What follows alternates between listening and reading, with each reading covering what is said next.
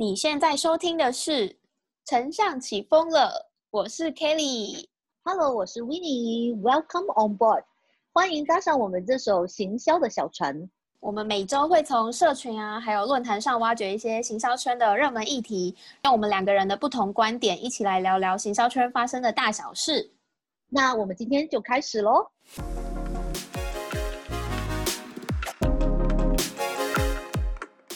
那我们今天要跟大家分享的主题呢，是十一月十六号这一周的行销新闻，就是很多人讨论的 IG 到底在干嘛。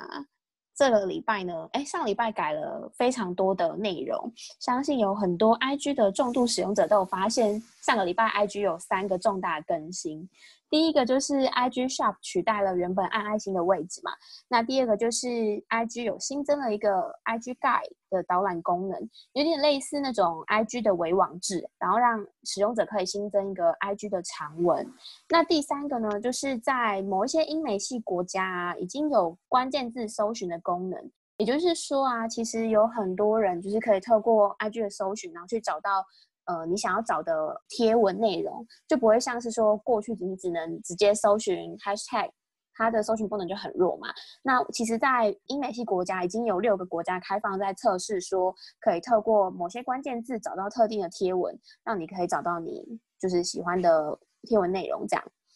上个礼拜的 IG 改版三个功能里面呢、啊，其实我个人最不喜欢的改版就是 IG Shop 取代了原本按爱心的位置，因为每次其实已经用 IG 用那么久了，身为一个重度 IG 的使用者，其实每一次就是点进来 IG 就会想要看那个通知嘛。可是现在它取代 IG Shop 取代了这个爱心的位置，你就很容易手手滑，然后按到那个 Shop，然后你要去找爱心的时候，又要再花一些时间。非常麻烦，我跟你讲，就是平时有没有我之前有讲过说，因为每一天我们滑 IG 的时候，我觉得就像你想所说的，最常按到的就是下面爱心的那个嘛，就是我们所说的 activities 那一个，看看有没有什么通知啊之类的。但是老实说，我觉得 IG 是故意去布置这个的局。为什么说它是一个局呢？其实大家如果有留意的话，在二零二零年，也就是今年嘛，今年五月二十号左右的那个时间嘛，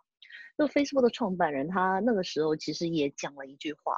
就是他觉得未来 Facebook 跟 Instagram 他们两个都会是以走向电商的这一个方向。所以其实这一块东西，就像我们所说，它在里面其实已经潜伏了超级久的。因为大家都知道，Facebook 跟 Instagram 一直在做的是什么呢？一直在做的就是找你的喜好，嗯，然后演算法，对它的演算法一直在干嘛？就是你知道吗？我们以前都说在网上面学知识，有没有越学越多？但是如果你是重度依赖社交媒体者，比如说你很依赖 Facebook，你很依赖 Instagram，然后呢，其实你的知识层面会越来越窄小。为什么？因为你喜欢看的东西，你就越看越多，然后你不知道的东西，你就会完全不知道。这是我一直在跟，就是比如说跟我年纪层不同的朋友啊，或者说我跟有某一些客户在讲的时候，有时候会说啊，你有没有看过哪一个广告？他会发现他永远都不可能会看到那个广告，比如说卫生巾有没有？假设比如我今天跟一个客户男生，我在跟他聊那个广告。啊，假设他没有女朋友、没有老婆的话，他是永远、永远应该是不太可能看到那个广告。有没有他？因为那个卫生巾他就不会打这种客户嘛。啊，就讲远了，讲远了，回来。没有，我可以懂那个感觉啊。其实就是因为 IG 的，就是 Facebook 跟 IG 的演算法，其实就代表你它算的很精准嘛，所以你就变成说你的同温层会很。在一直在那个同温层里面取暖，可是其实我也有特别去研究一下，就是 IG Shop 目前的推给我的演算法的推荐的东西。其实老实说，我不知道是不是因为它还在实验性质吧，所以我就觉得我点进去，我划了一下，它里面的内容其实比较粗略的感觉，它不是，它感觉就是可能是知道说，哎，我可能是一个女生，他就推一些女性的商品，比方说。衣服啊，或者什么之类的，就是推女性商品给我。可是其实以我自己的兴趣取向来说，它跟我的兴趣取向没有那么符合。所以我在想说，也许未来它的演算法就是养久了之后，可能会越来越精准，也说不定。因为我刚刚想说，你知道为什么你会觉得它没有很精准吗？那有一个很大的原因，是因为你可能没有经常的去按有 shop 的 IG 的 account 哦，因为我我欸对我我跟你讲说，因为自从它这个改版之后，或者说是在之前 IG Guide 已经出的时候，我就做了一个小测试，我就不断的去看那些已经有产品的一些 IG page，然后呢，我看完之后，我甚至还按那个 product 去看。所以我今天当我打开我的 IG shop 的时候呢，我又看到那个演算法精准了很多。所以我在估计的一点就是，可能 IG 它之前或者跟 Facebook 之前的话，他们的演算法可能没有升到在这一块。所以这一块的话，其实它放出来又有另外一个原因，就是说，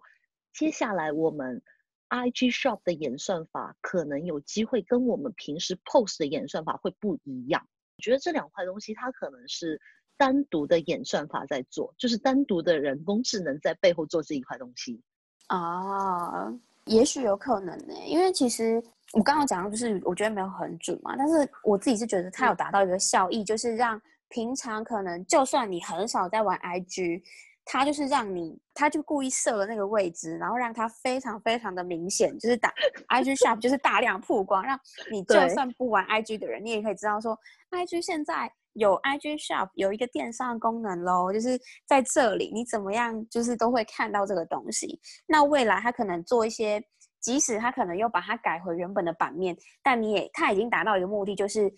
IG 它有 IG Shop，你可以在这边购物，它也达到曝光，告诉你还有这个功能的目的。那我觉得未来可能还要再去推其他的东西，就会更容易一些吧，因为大家就已经知道说，哎，可能有这个功能，像。他他上个礼拜又有推出 IG Guide 嘛，也许他可能会有一些其他的应用，让 IG Shop 可以更活络在 IG 这个平台中。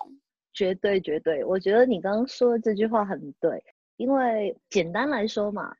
，IG 跟 Facebook 一直在培养我们的习惯嘛，有没有？然后 IG 嗯 Shop 我觉得也是在培养我们的习惯。我在想说以后啊，就是我们的不要说下一代啦，就是比如说现在是零零后嘛，之后可能就是一零后嘛，二零一零后有没有？那一些的小朋友的话，其实他可能以后会以为 IG 它根本就是一个电商平台。有有可能，真的，因为你会发现，这也是为什么我们说，就是 IG Guide 的出现，我觉得也有一个感觉，就是大家的贴文的存在，或者说，呃，包括之后可能会有短影片呐、或者说现在有影片或者有 live 的那些东西，可能所有这些东西到最后的存在，都是为了去宣传那个 shop，就所有铺陈东西是很久。对，铺陈很久，它所有东西可能你想到最后，可能哦，细思极恐哎，有没有？因为它想到最后，你发现所有东西是连在一块的，这个就其实蛮牵涉到刚刚你一开始的时候有介绍到，我们第一个我们讲就是一个更更新的改变，就是 IG Shop，然后第二个在 IG 上面的更新的改变就是 IG Guide，就 Instagram 嗯 Guide，、也就是可以说是推荐或者说是一个导购之类的东西吧。然后这一块嗯。东西的话，其实它直接就是我觉得跟 IG Shop 是有非常非常大的关系。因为想想看，一篇刚刚你说了一篇篇短的网志之类的东西，重点哦，重点来了，那些网志不是只有你写的网志可以放在你这边哦，啊，你最大的重点是你可以放别人的东西在你那里，这个我觉得对于对品牌方是非常非常的重要，因为就是我们之前我们聊天的时候也有聊过，说以前可能我们说 KOL，现在可能是说 KOC 嘛，Kelly 也可以去解释一下，就是现在这一块的现象是不是在台湾其实也蛮严重的。严严重是负面词啊！哦，严重是负面词哦，不好意思啊，就是我我要讲说，KOC 在台湾是很出名，就是现在这一个现现象啦。我跟你说，就是以有一些讨厌就是叶配的 Z 世代的人来说，的确是很严重泛滥。klc 其实就是有一群关键消费者，他可能是，比方说以切尔氏为例好了，切尔氏底下就有很多的铁粉，他们就很虽然他们不是什么很大很很多人追踪的人，可是他们很乐意自主在自己的 Instagram 上面去分享说，他用了这个品牌，然后他自己的感想是什么。他也不见得是公关发的，可是他们就是蛮愿意去为他们自己喜欢的品牌去发声。这个我们就会把它称作是 KOC。那其实有蛮多品牌可能会透过公关交换的方式去邀稿之类的，但我们不得而知啊。因为有一些人的确就是真心的想分享，想要做转换的话，其实我们蛮大量都会去找这种。KOC 的部分，那如果是就是像你刚刚讲的，就是想要做 IG Guide，IG Guide 因为它可以呃就是新增多篇贴文在一个那个微网志里面嘛。那举切尔氏为例的话，他就可以把它它底下的很多个可能 KOC 的内容，比方说这个人可能是敏感肌，那敏感肌用这个产品他有什么感想，然后用混合肌的人他用这个产品会有什么感想。它就可以整理在 IG Guide 里面。那我这些呃，如果对这个产品感兴趣的话，我就可以进来看大家的试用的感觉是什么。正更者，我就可以直接透过 IG Guide 直接连接到 IG Shop 里面，就直接做一件事的购买。那其实对于消费者来说，我自己如果是消费者，我看到这样子的。内容行销的话，我我会比较有意愿透过 IG Shop 去购买。它如果可以降低我跳转到他们官网的，就是这种断点的话，其实我是有意愿使用 IG Shop 购买的。哎，我我也是，因为你知道，我们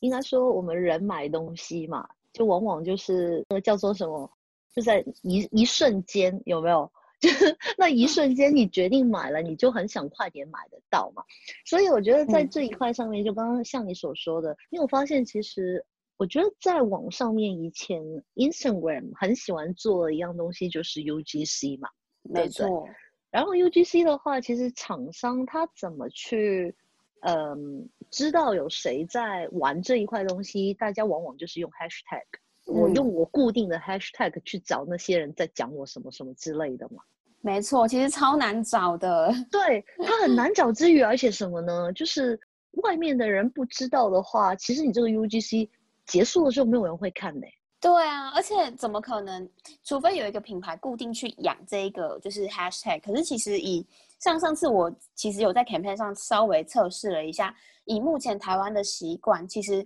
大家不太会去追踪 hashtag，很少很少，很少。除非你真的很爱这个品牌，爱到不得了，然后这个品牌的 hashtag 特别让你印象深刻，不然我真的觉得这个习惯真的是太少了。你要用这个东西去追踪，其实真的不容易。而且你想想看，如果他每出一个 campaign，再出一个固有的 hashtag 给那个 campaign，我更加不会去追啊。要追的只有谁？只有品牌方他自己而已。那所以。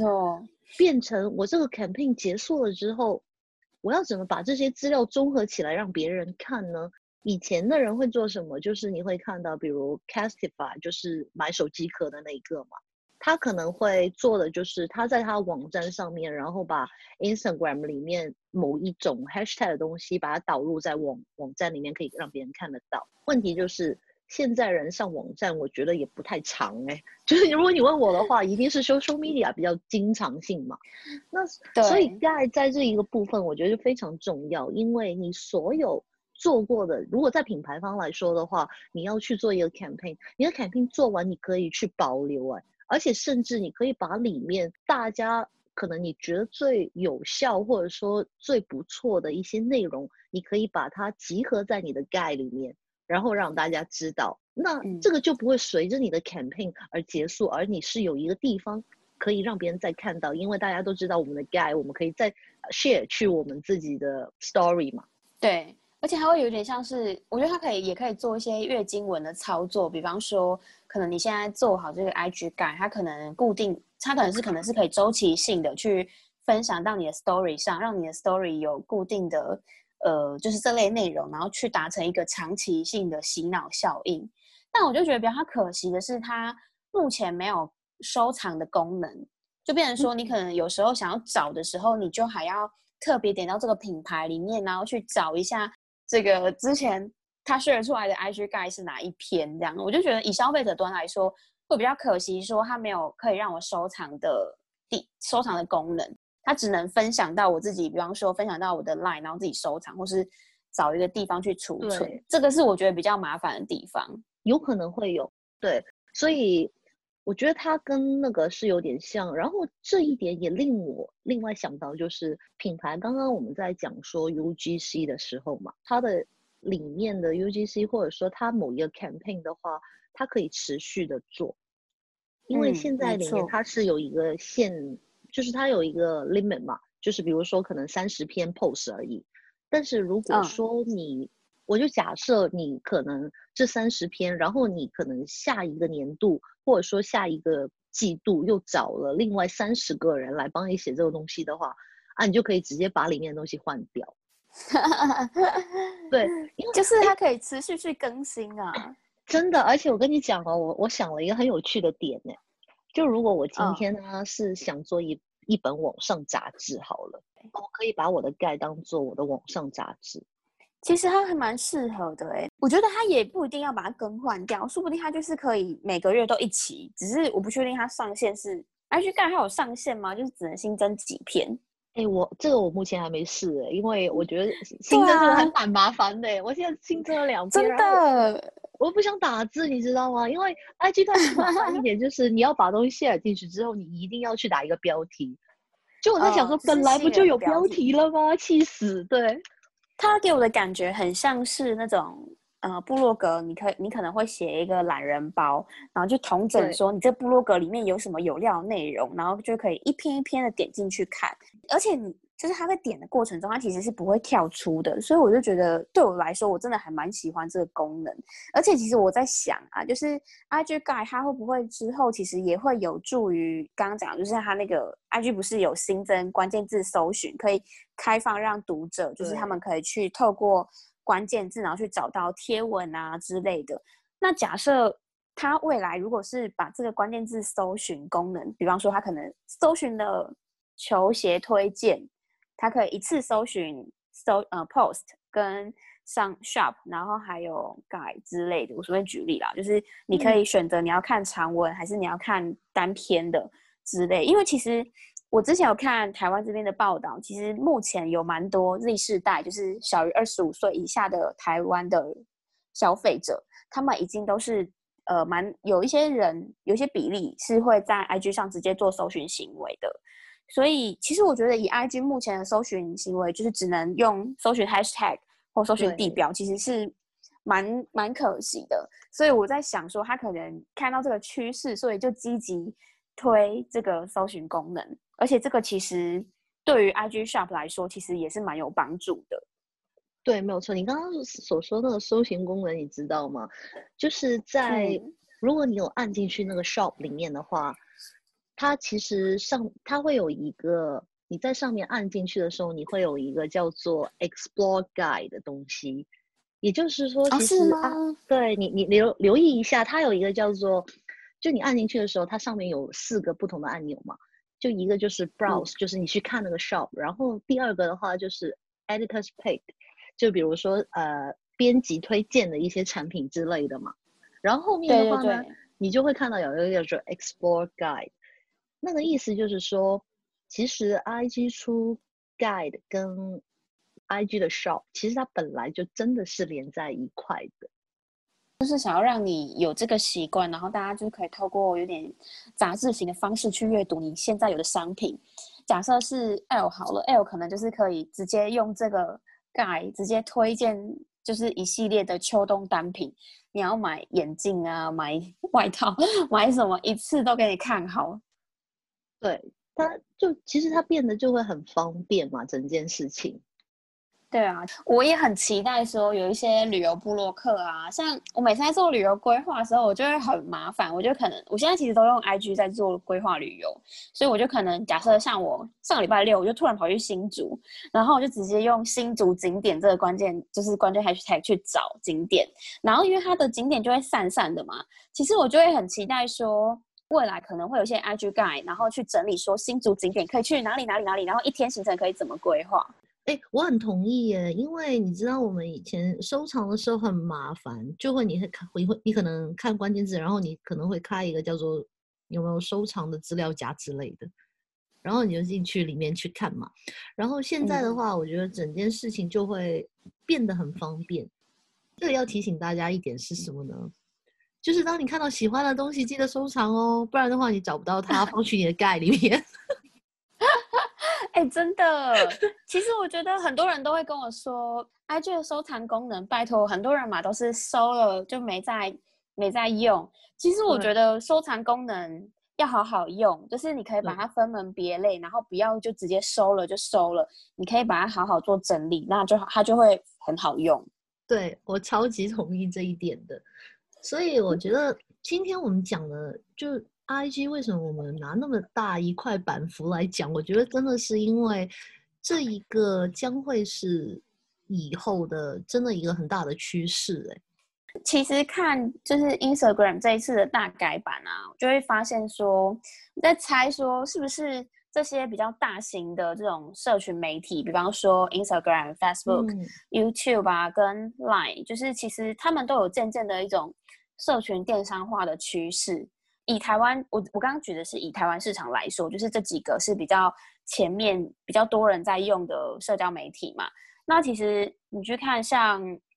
Line 购物，其实推蛮久的，它就是用分润的形式，然后去导商店之类的。其实他们电商也推很凶。然后像 Facebook，它也很早就推 Facebook 购物嘛，只是我自己觉得使用购物功能的人还是没有很多。然后 IG 的部分也是。YouTube 的话好像是比较新，还是你刚刚分享给我的？因为我个人没有，但是我是在网上面看到新闻。比如说我最近看的一个就是二零二零年十月十九号，对，在数位时代那个地方看到一个新闻嘛，他就有写说 YouTube 在近期就是建议部分介绍的产品，介绍产品为主的创作者吧，就是那些 YouTuber 的话呢，可以在上传影片内容的时候增加产品相关的标签。所以外外界就有人在推测说嘛，这些加入标签是为了什么呢？就是为了做一些电商的导购的机制。也就是说，有机会 YouTube 之后，它可能会成为一个电商的导购平台，或者甚至有没有可能 YouTube 它就成为了一个某程度上的电商平台呢？这个是大家是未知之数了。那如果是以这种趋势来说啊，比方说像是 vlog 型的 YouTuber，他们其实如因为很多很多那个观众他们都会问嘛，那如果我是这个 KOL 的话，我干脆我就直接在那个频道上面直接把那个问的就是衣服穿什么、什么链接全部都贴上去。如果他可以分润给我，那真的很方便。因为的确，我就而且对于厂商来说，我就更可以知道说这个这个 YouTuber 有没有带到。收益再给我，就是我就可以更知道说它的转换是怎么样。因为现在你就只能放在说明栏里面，其实没有很直觉。真的真的，而且这一块带来了什么商机呢？所以你会想到为什么我会讲说 YouTube 有可能？当然我不是 YouTube 的创办人，不然的话，我觉得这绝对是一个发展方向。因为，嗯，